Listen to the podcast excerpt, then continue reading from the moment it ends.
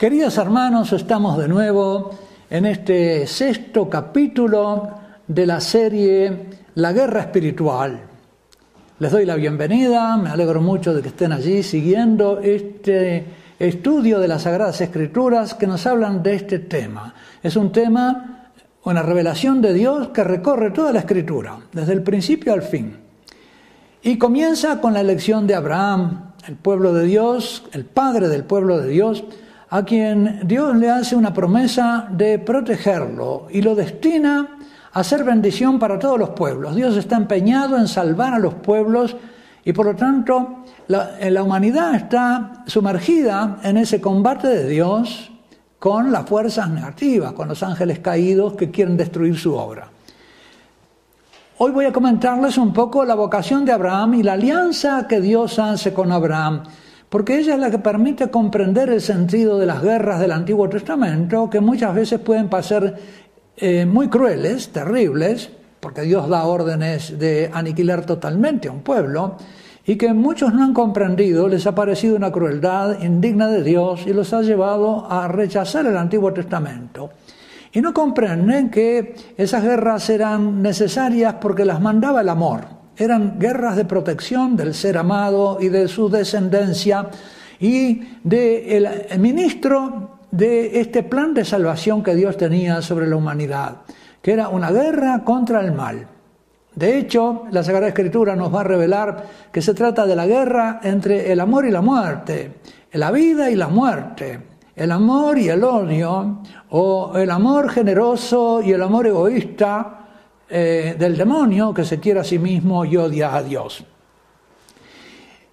Abro ahora la Sagrada Escritura en este capítulo, en el capítulo 12 del libro del Génesis. Aquellos de ustedes que tienen la Sagrada Escritura a mano pueden abrirla ahí. Después comentaré la alianza del Señor en el capítulo 15 y 17, que es donde Dios cierra un pacto con Abraham y se vincula con él.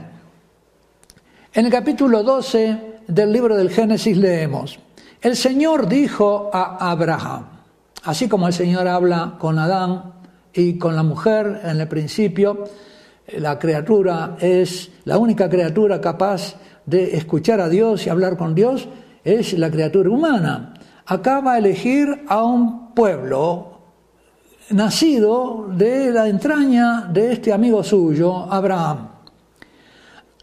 Dijo Yahvé a Abraham. Abraham quiere decir padre grande, padre, de, eh, padre grande, padre alto, padre elevado, porque está en el comienzo posiblemente de todas las generaciones. Después el Señor le va a cambiar el nombre y le va a decir, tú te llamarás Abraham, Abraham, ¿no? que es padre de muchos, de muchedumbres. Vete de tu tierra, de tu patria y de la casa de tu padre a la tierra que yo te mostraré. Los padres de Abraham pertenecían a una humanidad que adoraba a otros dioses y Dios quiere hacer un nuevo comienzo en la humanidad con este eh, amigo suyo, como ha dado también un nuevo comienzo en la humanidad con Jesucristo, su Hijo hecho hombre, encarnado. Dios tiene comienzos en la Sagrada Escritura. Aquí comienza la antigua alianza. Nosotros estamos ahora en la nueva alianza a partir de Jesucristo. Pero Abraham es padre de Jesucristo. Dios está eligiendo a este hombre de cuyas entrañas van a ser el Hijo de Dios hecho hombre. Abraham es padre de todos los judíos, de todos los israelitas, nuestro Señor Jesucristo, la Virgen María inclusive, los apóstoles inclusive. Es un designio, por lo tanto, de Dios que comienza eh, dos mil años antes. Dice la Escritura que para Dios eh, mil años son como un día. Vete de la tierra de tu patria y de la casa de tu padre a la tierra que yo te mostraré. Aquí Abraham hace un acto de fe y sale sin saber a dónde, confiando en el Señor. Tenemos este acto de confianza de Abraham que ya lo pinta de cuerpo entero. Su capacidad de recibir una orden divina y de cumplirla. Es un hombre dócil a las inspiraciones de Dios. Y ahora viene una promesa que Dios le hace.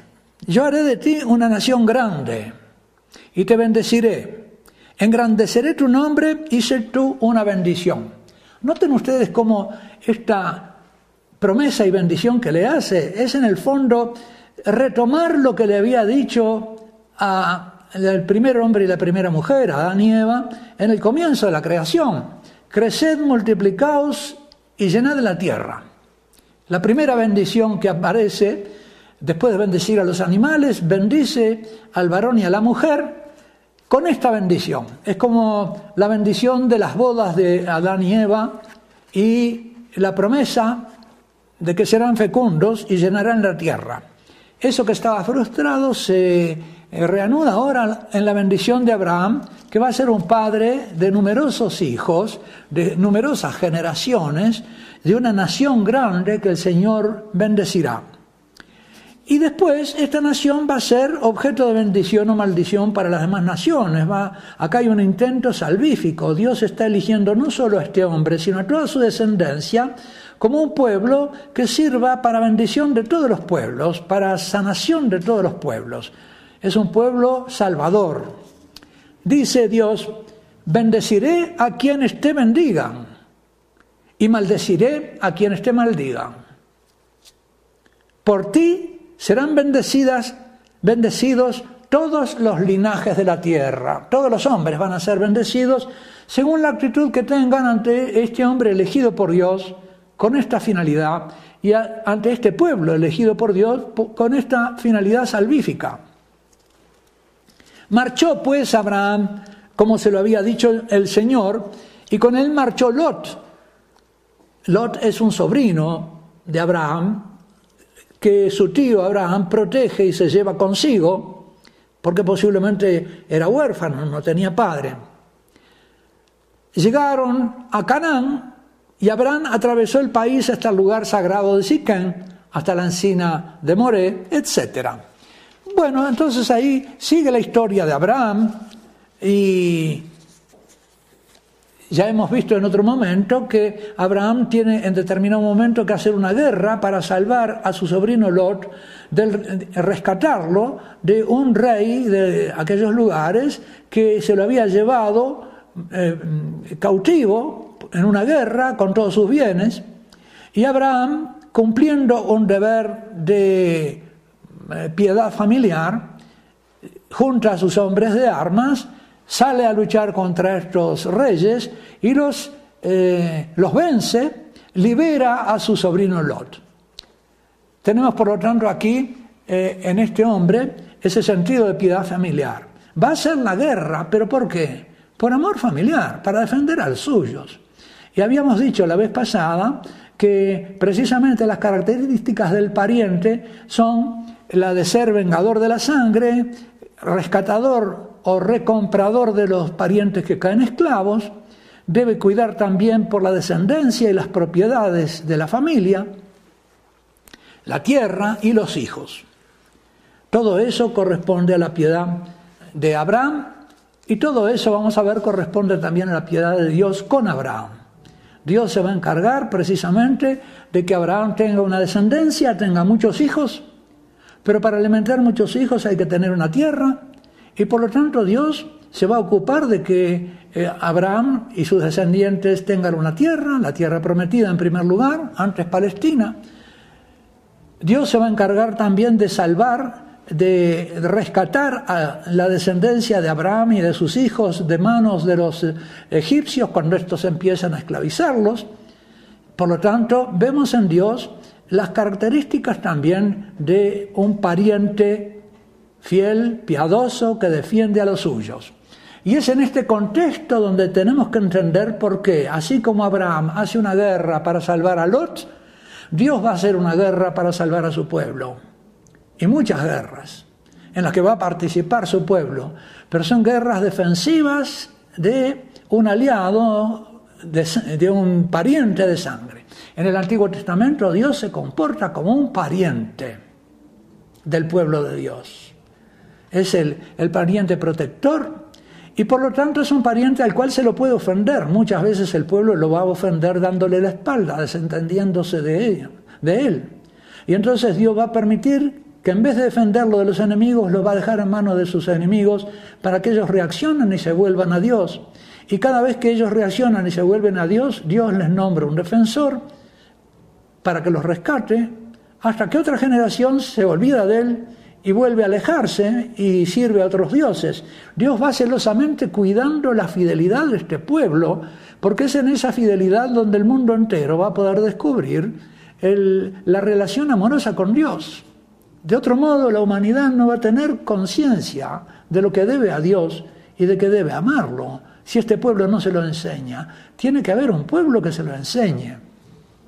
El pueblo de Israel primero y luego el pueblo de los fieles de Jesucristo después. La iglesia, la esposa de Cristo, la iglesia, el pueblo místico. Hemos visto ya, y no me detengo por lo tanto, en el pasaje anterior, esta guerra que Abraham hace para rescatar a su eh, sobrino Lot. Una guerra que es el modelo de lo que en el libro del Génesis vamos a ver como la guerra que el mismo Dios emprende para salvar a su pueblo de la opresión del faraón. Ahora quiero detenerme con ustedes en el capítulo 15 del libro del Génesis, donde se nos cuenta el primer relato de la alianza del Señor con Abraham. ¿Por qué es importante que tengamos en cuenta esto? Porque aquí se establece una alianza, se establece un vínculo entre un vínculo de amor familiar, parental, así como entre el esposo y la esposa, que no son consanguíneos y que, ¿verdad?, son ajenos, tienen que ser de sangre distinta, porque si no habría un incesto. Estos dos desconocidos o estos dos miembros de familias distintas, por una alianza, se unen por un vínculo de amor y son como uno solo, dice Dios en la Escritura. Bueno, la alianza aquí va a ser también esa. Pero ahora entre Dios y un hombre, un hombre muy especial, un hombre elegido por Dios, que es este Abraham, que es un padre, Ab, Ram primero, y va a ser Raham, de numerosos hijos. Después de estas cosas, ¿qué cosas? la guerra que hizo Abraham mostrándose pariente fiel de su sobrino Lot, esa guerra de rescate, de liberación de cautivos, después de estos sucesos, el Señor dirigió la palabra a Abraham. Este dirigir la palabra uno pasa, pasa un poco rápido por encima de lo que es que Dios te dirija la palabra, que Dios te hable. Por supuesto, no sabemos cómo le habló, pero le habló el corazón. Abraham entendió que lo que él percibía era la voz de Dios. Y le dijo, no temas, Abraham. Noten ustedes este no temas, lo vamos a encontrar después en todos los relatos de la Guerra Santa y lo vamos a encontrar en la boca de nuestro Señor Jesucristo, lo vamos a encontrar en el, eh, mensaje del ángel a María. No temas, María. Este no temas bíblico es como un mandamiento paralelo al de amar. Amarás al Señor con todo tu corazón, con toda tu alma, con todas tus fuerzas, y no temerás. Amarás el bien y no temerás al mal. ¿Por qué? Porque si tú confías en el Dios bueno, no tienes por qué temer ninguna fuerza mala. Estos dos mandamientos hay que tenerlos en cuenta. No basta que nos dispongamos para amar a Dios en todas las cosas es necesario que también tengamos, y esta es la lucha espiritual, esta es la guerra espiritual, es necesario que continuamente hagamos de nuevo confianza en el Señor, en que nos volvamos a Él en los momentos en que el temor se apodera en nuestro corazón, en que los males nos acechan y nos hacen temer o entristecernos o airarnos, es necesario que nos volvamos una y otra vez al Señor en confianza. Contra el miedo, yo diría, no se huye, no se, no, se, no se lucha, se huye. ¿Hacia dónde? Hacia la confianza en el Señor. Vamos a encontrar en el libro de Job, por ejemplo, que el Señor, que Job dice, le dice a Dios, aunque me mates, yo creeré en ti. Y va a confiar, dice, con estos mismos ojos te veré. Es decir, Job tiene ahí una confianza, incluso más allá de la muerte, de que verá a Dios con sus mismos ojos. ¿Y eso por qué? Porque es capaz de amarlo. Y aunque le haya quitado todas las cosas que tiene, Job no duda y se mantiene firme en el Señor. es un descendiente o un antepasado de los justos. No temas, Abraham, yo soy para ti un escudo, tu premio será muy grande. Y Abraham le contestó, Señor, ¿qué me vas a dar si me voy sin hijos? Acá le presenta, vuelca Abraham su corazón delante del Señor y le dice el motivo de su tristeza. Él quiere ser padre, tiene irónicamente el nombre de padre y de padre grande, de padre eh, inicial de una gran progenie, y sin embargo se ve sin hijos, su mujer es estéril. Y esto es lo que derrama Abraham eh, delante del Señor. Precisamente veremos después cómo uno de los deberes de el Goel es el levirato, que consiste en procurarle a alguien que no puede tener hijos una descendencia, al muerto una descendencia. En el libro de Ruth vemos cómo las dos viudas, Noemí y Ruth, vuelven a la tierra de Belén y allí eh, vos, un pariente, rescata las tierras para que no sean vendidas, toma a Ruth como esposa y engendra de ella hijos para, los para, el, para el esposo difunto de Ruth, que llevarán el nombre no de vos, sino del esposo difunto de Ruth. Le da descendencia al muerto. Y, de esa descendencia, de Ruth y vos, nace precisamente David. Acá Dios está actuando como el Goel de Abraham, asegurándole descendencia a quien no puede tenerla aún estando en vida. Se queja Abraham entonces ante el Señor, no me has dado descendencia hasta el punto de que un criado de mi casa me va a heredar. No tengo a quien dejarle mis bienes. Pero el Señor le respondió, no te heredará ese, sino uno que saldrá de tus entrañas. Yo te daré un hijo. Acá está el Goel cuidando la descendencia del amigo, dándole descendencia al amigo, como un acto de piedad. Y sacándola afuera le dijo, mira al cielo, cuenta si puedes las estrellas. Y después le dijo, así será tu descendencia. Y creyó Abraham en el Señor, y el Señor se lo reputó por justicia. Acá tenemos de nuevo la fe de Abraham. Y esta eh, fe de Abraham es lo que lo hace justo a los ojos de Dios. Esta es una fe de confianza en la palabra del amigo, que justifica, que hace grato al amigo a los ojos de su amigo. Aquí se entabla ya una alianza de confianza. La confianza conquista el corazón del Señor. Y esta es una lucha. Esta es la lucha espiritual. Para nosotros también, confiar en el Señor, como Job, aunque me mates, yo esperaré en ti, confiaré en ti. Aunque eh, yo sea estéril y no tenga hijos, yo confío en que tú me los vas a dar, que tú vas a hacer algo con esto, conmigo. Y creyó Abraham en el Señor que se lo reputó por justicia. Por eso él se llama Padre de todos los creyentes. Y San Pablo va a hacer notar eso. Abraham en este momento todavía no estaba circuncidado. La alianza no es por la circuncisión, es por la fe. Y así también nuestra fe en el Nuevo Testamento es la alianza en la fe.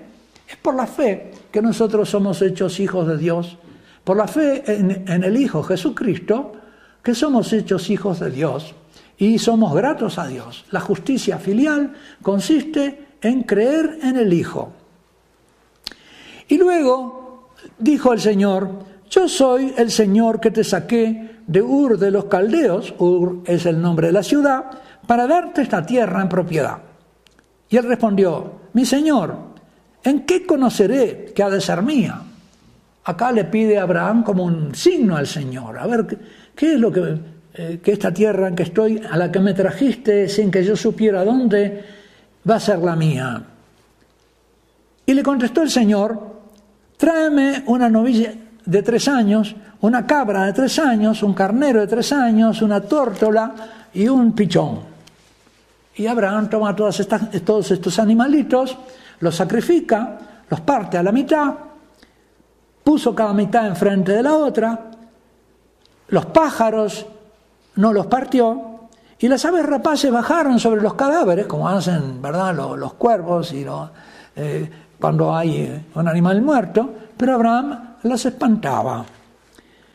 Y cuando ya estaba el sol poniéndose, cayó sobre Abraham un sopor y de pronto le invadió un gran sobresalto, como una especie de pesadilla tiene Abraham entonces, ¿no?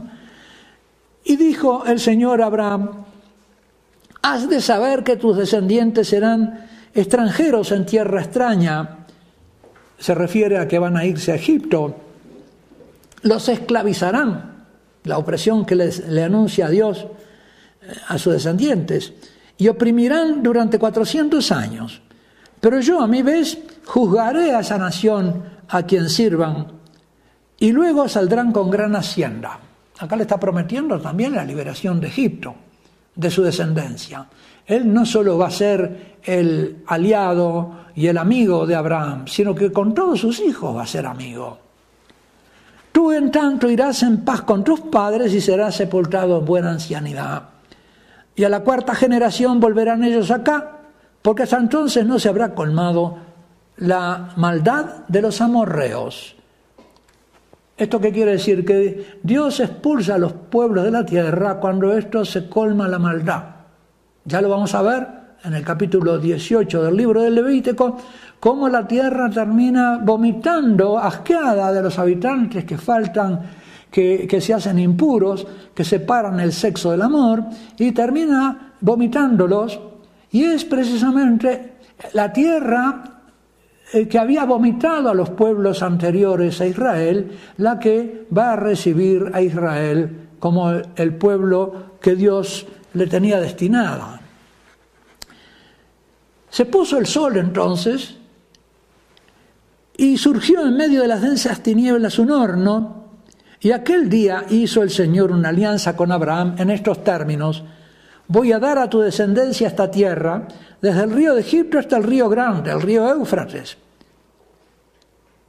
Los kenitas, kenisitas, cadmonitas, hititas, perisitas, etcétera, que son los pueblos de, eh, que los circundaban, a todos esos límites. Bueno, queridos hermanos, aquí me he detenido en esto, es muy importante porque se ha establecido en esta alianza un vínculo de amistad y parentesco, un vínculo de sangre, que es la sangre de los animales, a través de las víctimas esas pasa Abraham y con eso pacta esta alianza con Dios. Desde ahora Abraham y Dios son parientes. Y Dios se ha comprometido a darle hijos, tierra, ser redentor de su descendencia cuando caiga esclava, todas las virtudes del pariente fiel y generoso. Es un verdadero parentesco y Dios va a asumir los derechos del pariente con esta eh, descendencia de Abraham. Con esto, queridos hermanos, terminamos este sexto bloque de la serie eh, la guerra espiritual y los espero para seguir con el séptimo bloque en, el próximo encuentro. Acuérdense de traer las Sagradas Escrituras, si les es posible, para que puedan seguir esta lectura eh, eh, en este espacio. Yo estoy usando la Biblia de Jerusalén, por si alguno la tiene, para que podamos seguir un texto homogéneo. Y con esto me despido de ustedes dándole la bendición en el nombre del Padre y del Hijo y del Espíritu Santo. Amén.